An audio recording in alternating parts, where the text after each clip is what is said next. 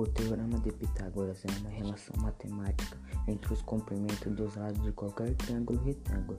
Na geometria, o teorema afirma que em qualquer triângulo retângulo, o quadrado do comprimento da hipotenusa é igual à soma dos quadrados dos comprimentos dos catetos.